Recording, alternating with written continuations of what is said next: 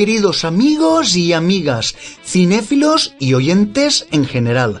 Regresamos a las vibrantes ondas cinéfilas con un nuevo programa de vuestro podcast cinéfilo favorito, como siempre, el perfil de Hitchcock, que viene tras el inesperado parón de la semana pasada. Es un regreso que seguro hará las delicias de todos vosotros. Sin embargo, se trata de un regreso agridulce y algo triste. Debido a mis problemas de salud que han aparecido en este último mes, que me obligan a aparcar irremediablemente el programa por esta temporada. Nada me gustaría más que continuar con todos vosotros, hablando de aquello que tanto nos apasiona, el cine y el fantástico. Pero hay veces que es totalmente imposible hacer aquello que tanto nos gusta. Por desgracia mía, mis problemas de salud van para largo. Y aunque van a tener una solución seguro, me van a dejar convaleciente durante un largo tiempo. Así que he querido realizar este último programa para despedirnos debidamente y en todo lo alto hasta la temporada que viene a principios del mes de septiembre. Así que no es un adiós, sino un breve hasta luego, con vistas a regresar cuando mi salud mejore y esté al 100% para estar con todos vosotros y con mis grandes compañeros de fatigas, un gran equipo de colaboradores que, como bien sabéis, aportan su gran cinefilia y profesionalidad a cada uno de nuestros programas. Un equipo compuesto por la bloguera María Abad, responsable de la estupenda web La Princesa Prometida, también Laura Zurita, redactora en la genial web de Javier Gutiérrez Cine de Patio, al igual que Iván Palmarola, artífice del magnífico blog Plenilunio Terror, del mismo modo que José Manuel Villena, creador de los fabulosos fanzines El Cronomonstruo y Chronovengers, así como gerente de la tienda online Capitán Comics. También Elena Sabidó, de la organización de José Gracia de Force Group, además de quien os habla, Oscar Vela Mastí, del blog La Taberna del Mastí. Y ahora, sin más que añadir, pasamos a ver los contenidos de este último programa de la temporada. En primer lugar, nos pasaremos a nuestra sección de críticas, en la cual nuestra compañera María Abad nos hablará de 70 Bin Ladens, un interesante thriller de robos y atracos dirigido por Coldo Serra, que cuenta con un reparto estelar compuesto por Emma Suárez, Hugo Silva, Bárbara Goneaga y Nazali Poza, entre otros, y que nos cuenta la historia de Raquel, una mujer con una complicada situación personal que le lleva a necesitar conseguir con urgencia, en 24 horas, 35.000 euros, conocidos coloquialmente como 70 Bin Ladens. Su última esperanza es un préstamo bancario.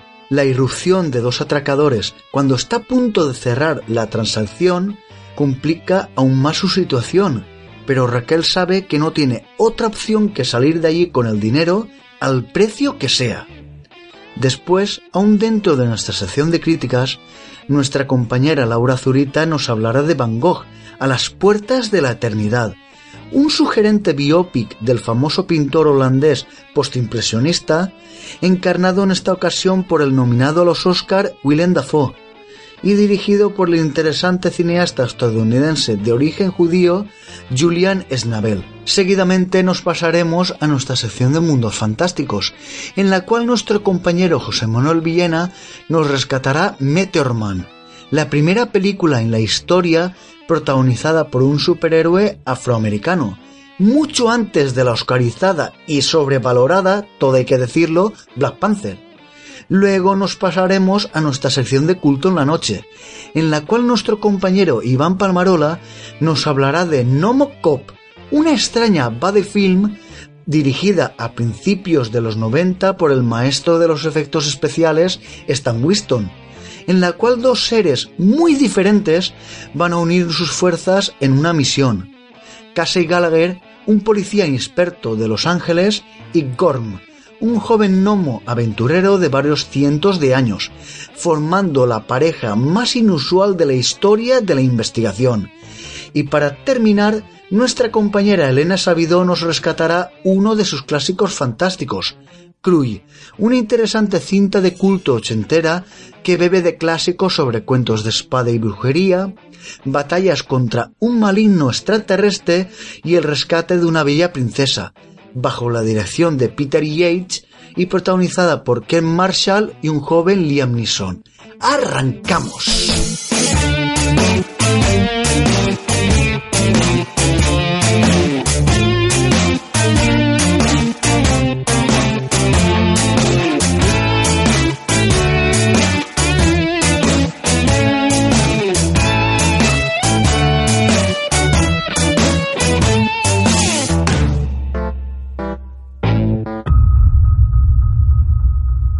Necesito esos 35.000 como el aire. Si no los tengo para mañana, no volveré a ver a mi hija Alba en mucho tiempo. ¡Nadie se mueva! ¡Y tú! ¡Aparta! ¡Todo el mundo quieto!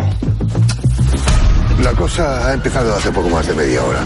Por lo visto, un fulano ha salido de la sucursal, se ha liado a tires con un compañero y ha vuelto a encerrarse ahí dentro. Soy una de las rehenes. Yo hablaré en nombre de los atracadores. Es clave que sea puntual.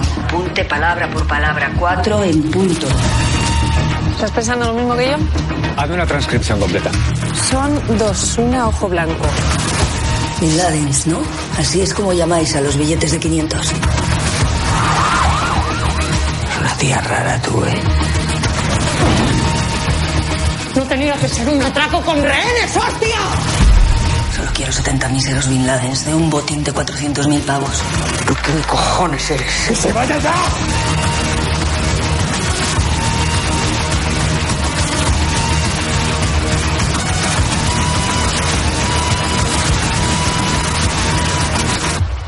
Es tu turno.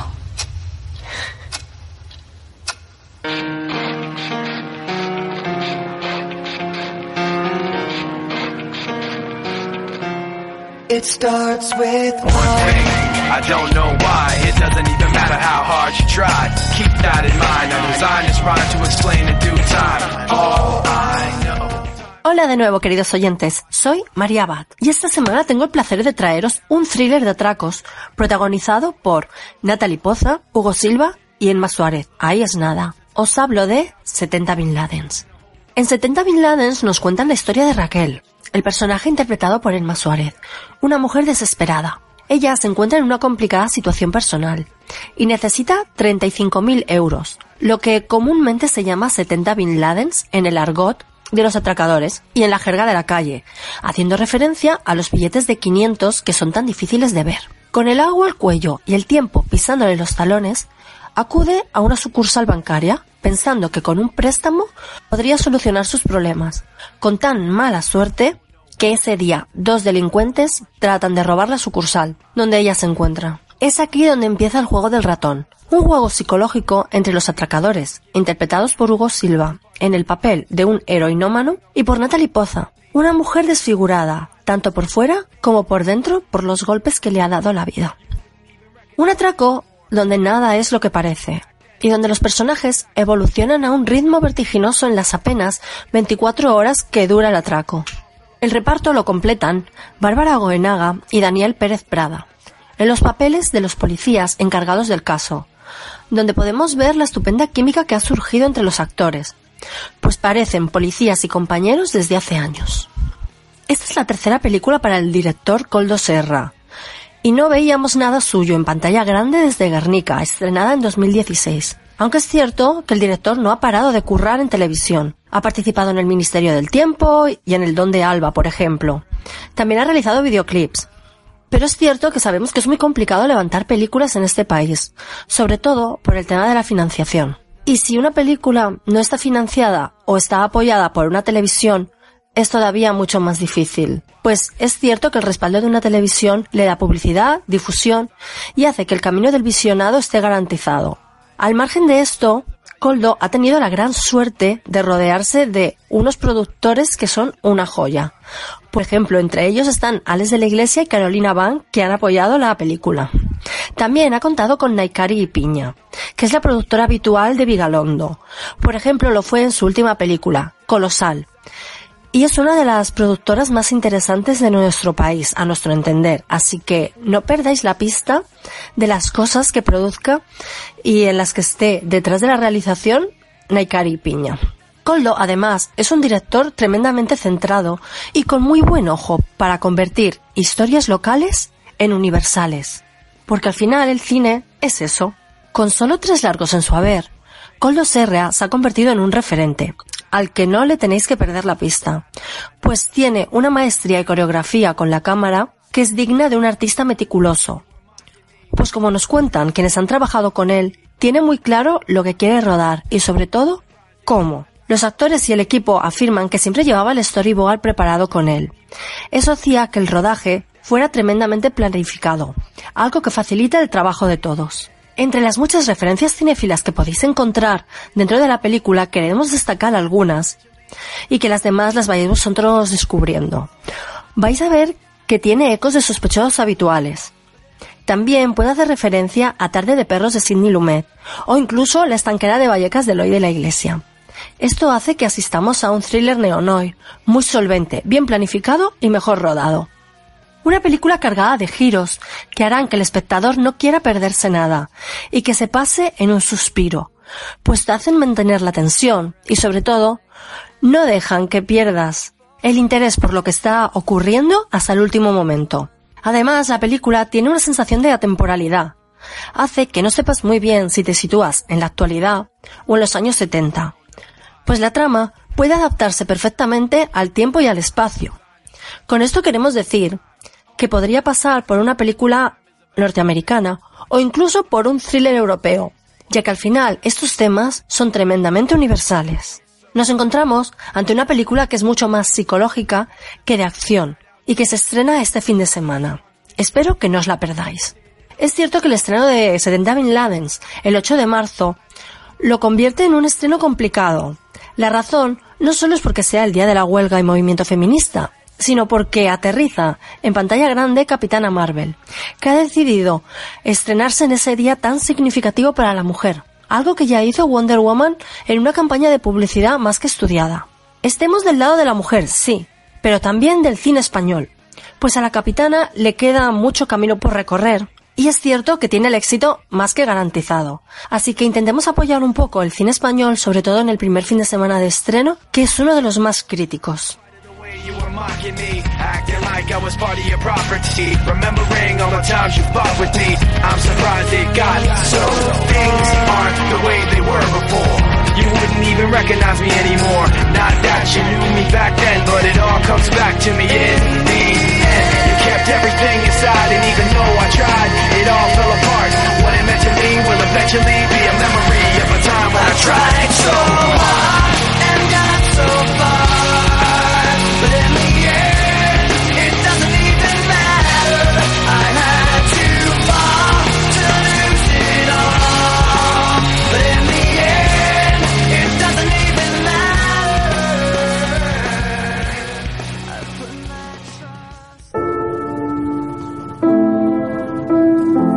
qué dices que eres pintor?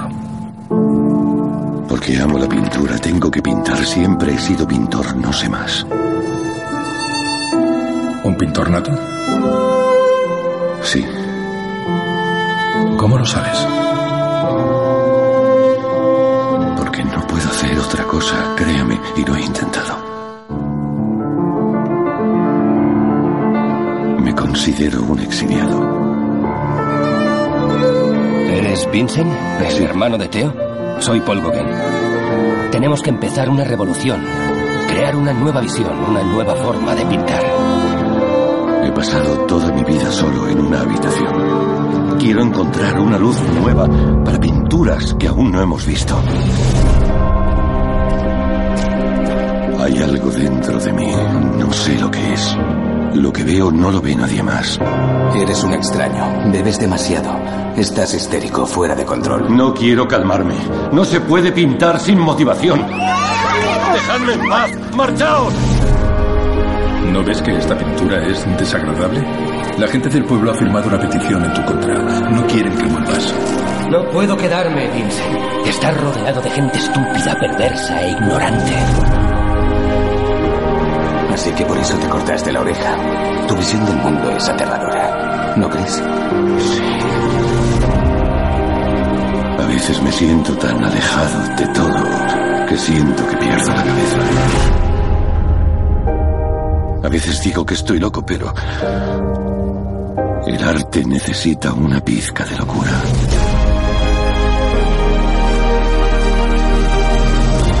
¿Crees que Dios te te dio el don de la pintura para llevarte a la miseria? Nunca lo había visto así. Quizá Dios me hizo pintor para gente que aún no ha nacido. Dime, hermano, ¿soy un buen pintor? Un buen pintor no, Vincent. Un gran pintor. Deseaba tanto compartir lo que veía. Ahora solo pienso en mi relación con la eternidad.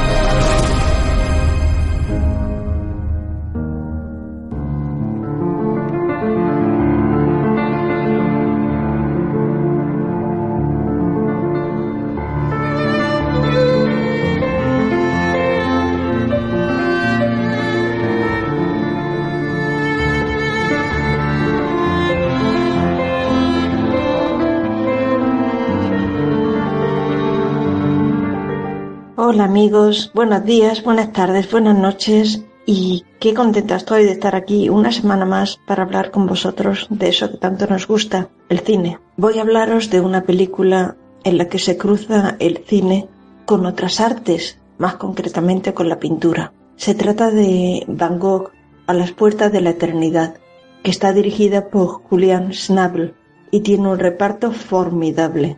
A la cabeza William Dafoe, que hace el estupendo trabajo al que nos tiene acostumbrados, pero es que también tenemos a Rupert Friend, Oscar Isaac, Max Mikkelsen, Emmanuel Senier, Neil Orstrup y un larguísimo etcétera de brillantísimos actores y actrices. Julian Schnabel, el director, no es solamente director de cine, también es pintor, y su conocimiento del mundo del arte le da un instrumento más para comprender a Van Gogh y eso se siente durante la película. A mí al principio me costó un poquito entrar en este modo de dirigir porque Julian Schnabel le dedica muchísimo tiempo al proceso de creación. Vemos a Van Gogh, al pintor, mirando, estudiando, encuadrando, trabajando en unas escenas lentas llenas de imágenes y de colores y es un símbolo, es una manera de tratar su manera de trabajar, de cómo transformaba su visión del mundo en esos magníficos cuadros. Y esa es una parte muy muy importante del atractivo de esta película, que le dedica muchísima atención a Van Gogh como creador, como pintor, y quizá menos que otras a su faceta de persona un tanto desequilibrada y de su interacción bastante desacostumbrada con el mundo que lo rodea aunque sí lo vemos interactuar. Vemos su amistad conmovedora con otro gran creador, Gauguin, y sobre todo el cariño infinito y cómplice que se tenía con su hermano Teo, que siempre creyó en él. Teo lo mantuvo, lo cuidó y fue al que al final se quedó con sus obras y pudo ver cómo se le daba el reconocimiento, desgraciadamente póstumo.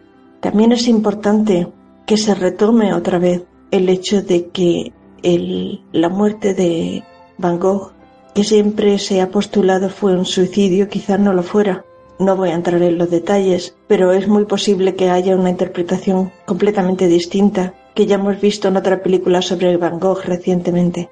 Me refiero a Loving Vincent, que vimos hace relativamente poco, en el que también se recogía una visión especial sobre el mundo de Van Gogh y en el que la hipótesis de que su muerte no fue un suicidio también se trataba. Por sus características especiales, por su estado mental, por sus cuadros, la figura de Van Gogh ha sido tratada en muchas películas y cada una de ellas tiene un estilo y un merecimiento. Y yo, de verdad, recomiendo que se vea esta para todos los amantes de la pintura, porque se entra, como ya he dicho, mucho en el aspecto técnico de sus cuadros, en su textura, en el modo de pintar, con un cariño y una admiración que salta de la pantalla.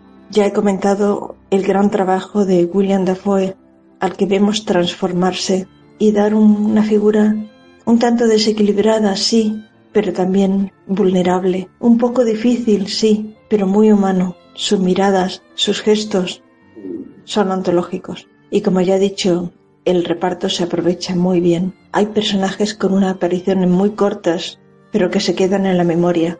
Por ejemplo, la conversación que tiene Van Gogh con el sacerdote al que da vida Max Mikkelsen, otro estupendísimo actor. Ese diálogo de pocos minutos de duración está tan lleno de vida, hay tanta verdad, hay tanto trabajo y tan bien hecho que por sí solo, solo como escena, para mí va a quedar en un puesto en mi historia de películas preferidas, o quizás debería decir de escenas preferidas. Eso sí, estad preparado para una película un poco exigente, de un tiempo muy lento y que hay que ver con mucha paciencia, pero realmente merece la pena. Finalmente se ha cuidado, por supuesto, muchísimo la fotografía, tanto de interiores como de exteriores, y los colores, los colores del mundo, los colores de los cuadros de Van Gogh están excelentemente recogidos. Sí, también estéticamente es una maravilla de película. Yo, como siempre, si puede ser, recomiendo verla en la gran pantalla, y es que los cuadros se lo merecen.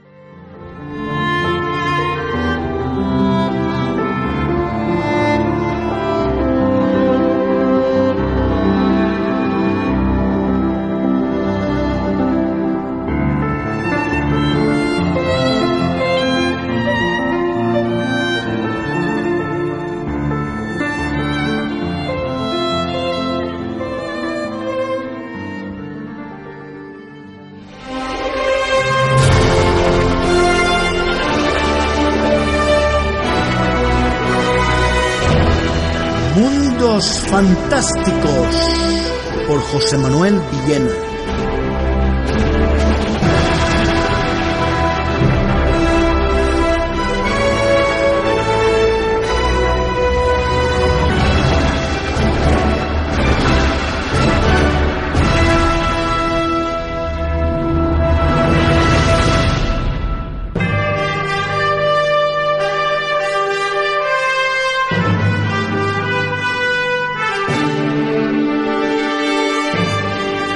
Hola a todos y a todas, soy José Manuel Villena y esto es Mundos Fantásticos. Hoy os voy a presentar a Meteor Man.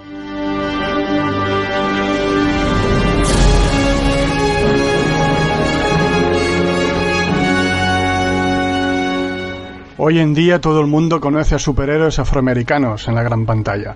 Desde el Blade de Bear Snipes, pasando por War Machine en Iron Man, Nick Furia de Samuel L. Jackson, el Luke Cage de Netflix, el Halcón de los Vengadores, o el oscarizado Black Panther, que ni de coña es el primer superhéroe negro ni, ni de los cómics ni del cine, tal como lo estuvieron vendiendo los de Disney. Antes de todos estuvo Meteor Man, en 1991 y tras el éxito de los Batman de Tim Burton, era el momento para lanzar por fin un superhéroe negro. Meteorman no es ni mucho menos una película de serie B. La semiestrella afroamericana Robert Thompson y un generoso presupuesto de 30 millones de dólares lo convertían en la Black Movie más cara de la historia y una de las más ambiciosas. Meteorman yo siempre la he visto como un híbrido entre Green Lantern de DC Comics y el Luke Cage de Marvel. Un tipo adquiere extraordinarios superpoderes de un meteorito verde y decide arreglar los asuntos del barrio, droga, bandas y cosas de estas, como un superhéroe. El reparto está plagado de nombres conocidos, desde Bill Crosby a Don Chatley, que luego sería War Machine en las pelis de Iron Man. No olvidemos tampoco a Eddie Griffin, Sinbad o a, al gran James Earl Jones un auténtico all-star afroamericano que en teoría también atraería al público blanco. A mí desde luego me atrajo enseguida. Recuerdo que Meteor Man tenía unos superpoderes muy molones que quedaban de cómic en la pantalla. Super fuerza, super velocidad, invulnerabilidad a las balas, regeneración, telequinesis, vuelo, visión de rayos X y la capacidad de hablar con los animales, hacer crecer las plantas de maneras desproporcionadas y absorber toda la información de cualquier libro con solo tocarlo que sin duda este superpoder me molaría tenerlo. La película nos cuenta, aparte del origen del personaje, cómo rápidamente Metorman se pone a hacer justicia limpiando el barrio de la amenaza de los Golden Lords. Ellos son una banda de gángsters gamberros que dominan la ciudad, corrompen a los niños y trafican con droga. Era fácil identificarlos, pues aparte de la facha de macarras que tira para atrás, todos ellos llevan el pelo rubio. Tras mucho tocarle las narices a los gángsters, estos secuestran a sus vecinos, justo cuando sus poderes empiezan empiezan a desaparecer. Así que Meteor Man tendrá que afrontar la lucha más importante de su vida sin sus habilidades especiales tan solo con su volar y su astucia como armas principales. En general, Meteor Man fue un sueño hecho realidad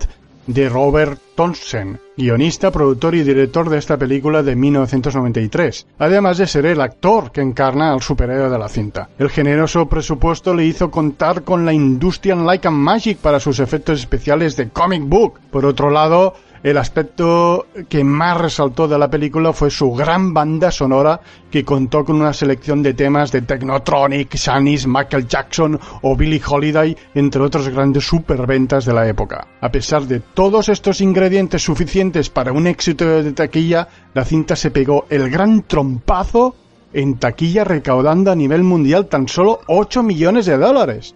De los recordemos 30 millones de presupuesto. En España nos llegó directamente al videoclub y fue un relativo éxito entre las pequeñas comunidades de frikis de la época, entre las que yo estaba allí, ¿no? Metido en, esta, en estas comunidades de frikis. Aún sigo, vaya, pero bueno, en fin. Pronto se olvidó esta película, aunque yo particularmente siempre he guardado un grato recuerdo de esta película que por cierto mm, le he buscado y no está editada en nuestro país en DVD, que yo sepa, que yo sepa no está editada en DVD y me gustaría tenerla. Como anécdota final, señalar que en Estados Unidos llegó a tener su propio título de cómics, editados además por Marvel Comics, un one shop de 64 páginas, que era la adaptación a cómic de la película, y luego una serie de seis números en los que Meteorman, pues aparte de luchar contra los villanos de la película, incluso cruzaba aventuras con Spider-Man o el Knack de los New Warriors. Algo alucinante. Este material fue y es completamente inédito en nuestro país, por desgracia. Y bueno, hasta aquí el Mundos Fantásticos de hoy. Espero que lo hayáis disfrutado. Gracias por todo y hasta el próximo programa.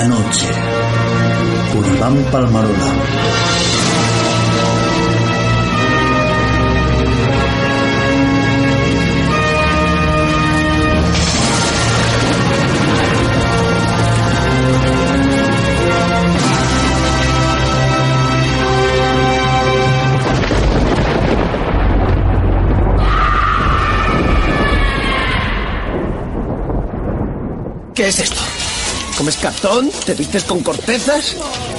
¡Qué rarito eres! Sí, rarito. Bien, antes me hablaste de tu pueblo. ¿A qué te referías? Contesta, ¿quiénes sois? No decir. No decir, ¿eh? Tú no decir. ¿Cómo que yo no...? ¿Que te muerda el secreto? Escupir. Escupir en mano. Muy bonito. Escupir. Oye, esto es una marranada, es solo primero. Y... ¿Está bien? Está bien. ¿Más grande? ¿Un escupitajo? Escupitajo. Bien escupitajo. Ya he escupido. Ahora escupe tú. ¿Qué significa esa roca? Lumen ilumina nuestro mundo, hace crecer comida. Es un sol. Lumen de sol exterior vuelve a brillar cada 10 años vuestros. Espera, traes el lumen al sol, lo expones al sol y se recarga otra vez. Sí, es el momento. Si Lumen muere, mi pueblo muere. ¿Tu pueblo? ¿Tu mundo? No comprendo de qué estamos hablando. ¿A quién eres? ¿Qué eres? Un gnomo. ¿Conviertes los deseos en realidad? No, ¿y tú? Qué gracioso. De acuerdo, eres un gnomo. ¿Cómo te llamas? Un gnomo.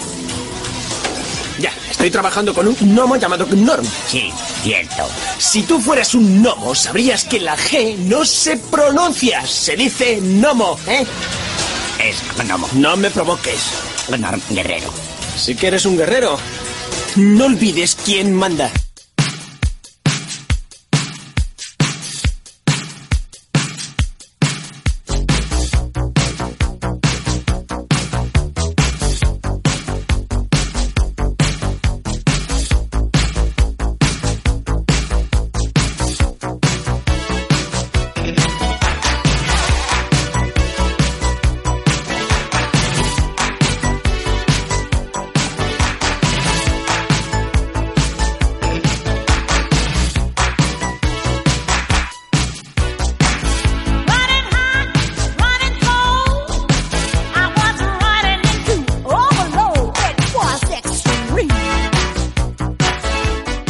Bienvenidos a una entrega más de Culto en la Noche. Hoy hablaremos sobre una película llamada Nomocop, A Nom Name Norm, de 1990. Eh, la película está dirigida por Stan Winston, conocido por ser el director de la cinta de culto Pacto de Sangre de 1988, también por realizar los efectos especiales de Parque Jurásico en 1993 e incluso Terminator 2 El juicio final en 1991 entre otras. Eh, la cinta eh, entre realmente trata sobre un gnomo el cual eh, se desarrolla la acción eh, en la cual un policía un tanto así pasotilla eh, rubio para más señas así con bambas cazadora muy ochentero pues resulta que en la escena del crimen hallará pues a un gnomo. Resulta que ese gnomo que casualmente andaba buscando el lumen, que el lumen es una especie de piedra que hace que su pueblo pues eh, de alguna manera eh, no muera entonces, pues nada, eh, se junta el gnomo con este policía y claro, como este gnomo ha sido, eh, ha estado en lo que es la escena del crimen, pues uno junto a otro pues eh, lucharán contra el crimen. Entonces la, la, película es muy simpática porque bueno, se producen muchas situaciones disparatadas, muchas eh, persecuciones, eh, luego hay pues eh, fragmentos muy delirantes porque de hecho es un duende al cual le gusta pues bueno, tener predilección por la parte femenina de sobre todo pues eh, eh, lo que son eh, las nalgas y un poco los senos. Y entonces este bicho pues nada siempre va diciendo tiene buenas buenas pupus buenas pupus vamos una una película totalmente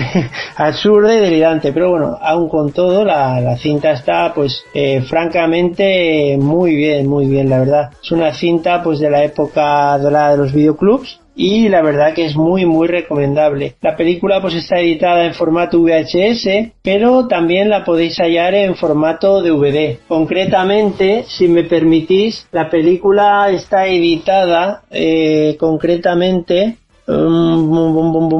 eh, nacionalidad de Estados Unidos, que concretamente dura 97 minutos, como bien decía, del año 90, pero la cinta viene muy, muy, muy pelada de extras. Realmente la editora no está muy clara no obstante, eh, lo verificaremos. Eh, luego comentaros, en relación a los actores de la cinta, eh, los actores pues hablaremos de Anthony Michael Hall, que lo conoceréis del Club de los Cinco, que es el protagonista, película del año 85, o también eh, la película con rasgos de ciencia ficción La Mujer Explosiva del año 85. Luego también aparece Claudia Christian, que la, la, habréis observado también en Arena al Ring de las Galaxias, una cinta del año 89 muy muy recomendable o bien la cinta de culto Maniac Cop 2 que también aparecería del año 90 y luego eh, destacaremos el actor con una cara muy angulada y muy extraña Robert Z. Dor que aparecería en Maniac Cop 3 como habían citábamos anteriormente pero en el caso anterior comentábamos la 2 en este caso es Maniac Cop 3 del año 93 o también en la cinta eh, muy delirante Cherry 2000 del 87 también comentar que aparece Jerry Orbach que aparecería la cinta de culto La Centinela de 1977 o en El Gran Despilfarro de 1985. Y nada, y sin más, eh, deciros que es una película muy entretenida que mm, prescindiendo del título un tanto tonto, un, poco recurriendo a Robocop, pero bueno, eh, cabe decir que la película, pues bueno, la película se deja ver, está bien. Eh, yo personalmente se ha dejado amigos, hay gente que dice, bueno, pues tal vez es un poco infantil, pues bueno, pues como era el cine de los 80, sin más, sin más entresijos, ¿no? Y es una película, pues bueno, que merece la pena, es entretenida, cumple su cometido, que ya es algo, ¿eh? Y, y nada, sin más, despediros y os emplazo para una nueva una nueva entrega de Culto en la Noche. Se despide atentamente aquí un servidor, Iván Palmarola. Buenas noches, tardes, días. Hasta la próxima.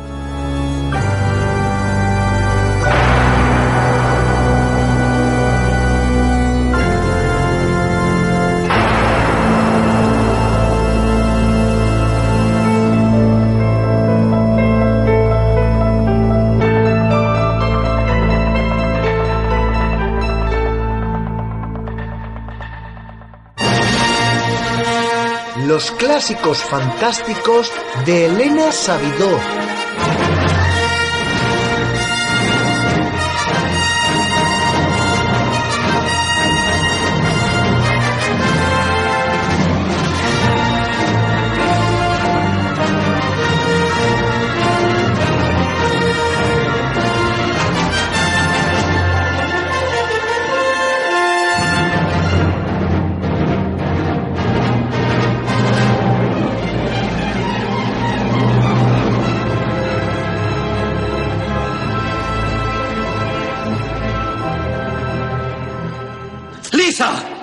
Viva. ¿Dónde? No te muevas. ¿Dónde? Por ahora, lejos de tu alcance. ¿Quién eres tú? Soy Inir.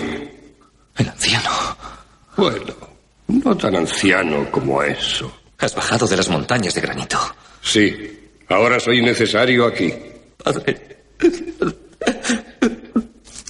Padre. No hay tiempo para aflicciones. Tú. Tú no has perdido a un padre y a una esposa en el mismo día. Ni tampoco me he convertido en rey ese mismo día. Yo. Yo no tengo reino. Tu reino quizás sea más grande de lo que tú crees. Te lo regalo, anciano. Puedes quedártelo. He venido en busca de un rey y me encuentro con un niño. ¿Y Lisa? La encerrarán en la fortaleza negra. ¿Puedes conducirme allí? Necesitarás ayuda. Encontraré hombres por el camino. En la fortaleza tendrás que enfrentarte a algo más que a los invasores. Tendrás que enfrentarte a la bestia, que es su jefe. Se le puede matar. Tal vez. Pero ningún hombre que le haya visto ha seguido vivo. Necesitarás algo más que hombres y espadas. Necesitarás el poder de la estrella de cinco garras.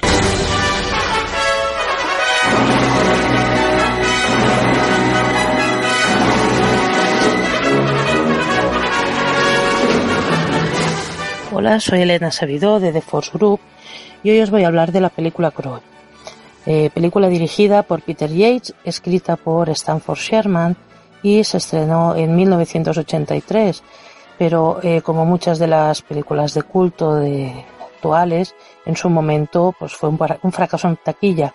Hay que tener en cuenta que competía con títulos como Retorno del Jedi, Superman 3 o Octopussy. Krull mezcla elementos fantásticos con otros de ciencia ficción.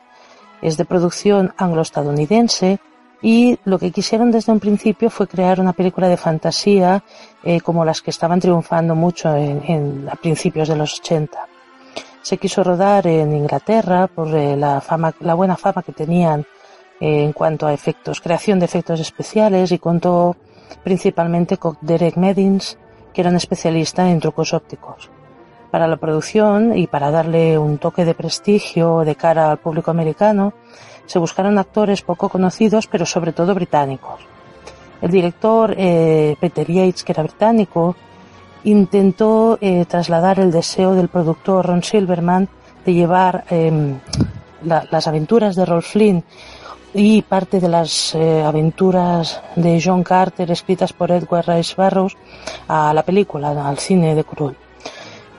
La película también podría llegar a recordar alguna, algún aspecto mitológico, como las leyendas artúricas, con el hecho de que el protagonista tuviera una arma mística para destruir al malvado, que en este caso no es una espada, es el clave que le llaman en la película, es una especie de estrella ninja eh, que tiene pues una, unos cuchillos en sus cinco eh, patas, digámoslo así. El presupuesto fue exagerado, 50 millones de dólares, y se usaron 10 platos diferentes de rodaje en los estudios, en los estudios Pinewood, incluyendo el mayor de todos, el plato 007 de 5.500 metros cuadrados. En la película, eso sí, uno de los puntos más fuertes es eh, sin duda la banda sonora de James Horner, que con solamente 30 años hizo un trabajo increíble. Llega incluso a quedar a veces descompensado por su gran calidad y dota ciertas escenas de una espectacularidad increíble. El argumento de la película Cruz podría ser perfectamente un, una partida de, de, rol, tiene muchísimos elementos que a priori no casan entre sí, como podría ser una invasión extraterrestre, pero eh, todo pasando en un mundo casi de la Tierra Media. Aún así, eh, este cóctel eh, funciona en Krull. El argumento en sí podríamos decir que empieza cuando una gran nave extraterrestre aterriza en el planeta. Esta nave extraterrestre, la fortaleza, es gobernada por un el villano de la película, llamado la bestia, que lo que hace es eh, secuestrar a la princesa Lisa justo cuando se está casando con el príncipe Colwyn, el protagonista de la película. Esa boda está precisamente se está haciendo, se está celebrando para eh, acabar con la enemistad entre dos reinos, a pesar de que los dos eh, el, novio y la novia en este caso están enamorados. Entonces el príncipe Colwyn queda muy mal herido, pero decide ir a por su, a por su princesa. El problema está en que la fortaleza se va moviendo cada día y aparece en un sitio distinto, lo cual eh, dificulta muchísimo encontrarla y poder llegar a ella para rescatar a la princesa que se encuentra dentro atrapada a modo de laberinto.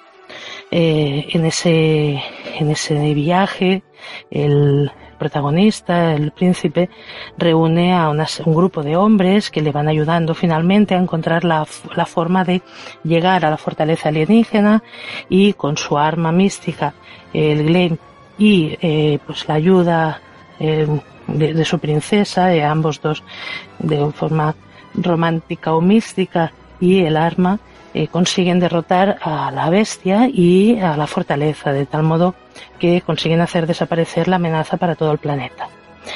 En esta película también eh, vemos influencias muy claras de dos grandes sagas de esa época. Eh, el Señor de los Anillos en cuanto a saga literaria, que en esa época no estaba hecha la película, y de la Guerra de las Galaxias. Del Señor de los Anillos encontramos, por ejemplo, eh, la fortaleza, que en la película se llama Slayer, es muy similar a la fortaleza de Sauron y sobre todo en el hecho del ojo. Durante la película Cruz vamos viendo a la princesa que va recorriendo toda la fortaleza y va parando, es como si fuera recorriendo eh, al propio malvado, a la propia bestia, pero va parando mucho en, pues, sobre todo en el ojo. Por otro lado, en cuanto a la guerra de las galaxias, podemos comparar a los soldados de la bestia, que se llaman Slayers en este caso, que serían los troopers de Star Wars, de la guerra de las galaxias, y van precisamente con unas armas muy similares a las armas de todos los troopers. La película eh, es un film de fantasía heroica por excelencia. Contiene todos los elementos necesarios para ellos, un mundo imaginario, contiene una guerra, hay un ser monstruoso y un héroe que con ayuda de su grupo de, de amigos, de ayudantes, trae de nuevo la unión al pueblo, la paz y con su, con su princesa, con su amada, eh, devuelven la armonía a su mundo. Eh, esta película pues tiene muchos detractores, pero también tiene muchos fans y a pesar de sus carencias en muchos sentidos, desde luego no se puede negar que es una gran película totalmente recomendable. Hay que verla con ojos de los años 80, que es cuando se hizo. Eh, totalmente recomendable a aquellos que os guste el cine de aventuras de los 80. Espero que aquellos que no la hayáis visto la queráis ver y aquellos que ya la conocéis eh, querráis recuperarla de nuevo y sobre todo que la fuerza os acompañe.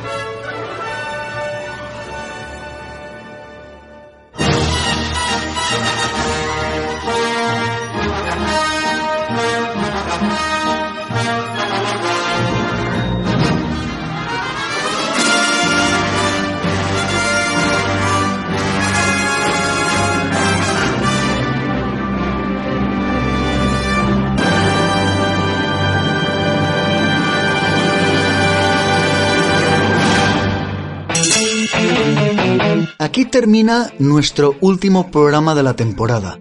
Antes de nada, me gustaría agradecer muchísimo el enorme trabajo que realizan nuestros colaboradores del programa. María Abad, Laura Zurita, Elena Sabidó, José Manuel Villena e Iván Palmarola. También os recuerdo que podéis pasaros por el genial blog de María Abad, La Princesa Prometida, en la dirección laprincesaprometidablog.com, así como por la estupenda web de Javier Gutiérrez Cine de Patio, en la dirección cinedepatio.blogspot.com, para leer las críticas de Laura Zurita, y también por el blog La Taberna del Mastí, en la dirección tabernamasti.com, para poder leer tanto las críticas como los reportajes y mucho más sobre el séptimo arte. Asimismo, podéis adquirir los fantásticos fanzines de José Manuel Villena, El Cronomonstro y Cronovengers a través de su blog ediciones mp.blogspot.com y del grupo de Facebook Amigos de Ediciones Morphers Project. También podéis pasaros por la web de Iván Palmarola, Plenilunio Terror, en la dirección plenilunioterror.blogspot.com para leer interesantes reseñas de la serie B más delirante y además podéis visitar la web de The Force Group en Facebook y en su tienda virtual en tienda.anaí.es, donde podéis adquirir todas las revistas y los libros escritos por José Gracia y Elena Sabidó para la organización. Recordad que nos podéis escuchar a través de la plataforma ebooks, la cual os invito a que suscribáis al podcast, le deis me gusta a los audios y también nos dejéis vuestros comentarios, que responderemos encantados. Y asimismo podéis pasaros por nuestra web en la dirección perfilgisco.blogspot.com, así como por sus extensiones en las principales redes sociales como Facebook y Twitter, en el que podéis encontrar todos los programas y las novedades que vayamos publicando. Nos volvemos a escuchar a principios del mes de septiembre con la nueva temporada y mi salud mejorada. Hasta entonces, disfrutad del buen cine y nos vemos más allá de las estrellas.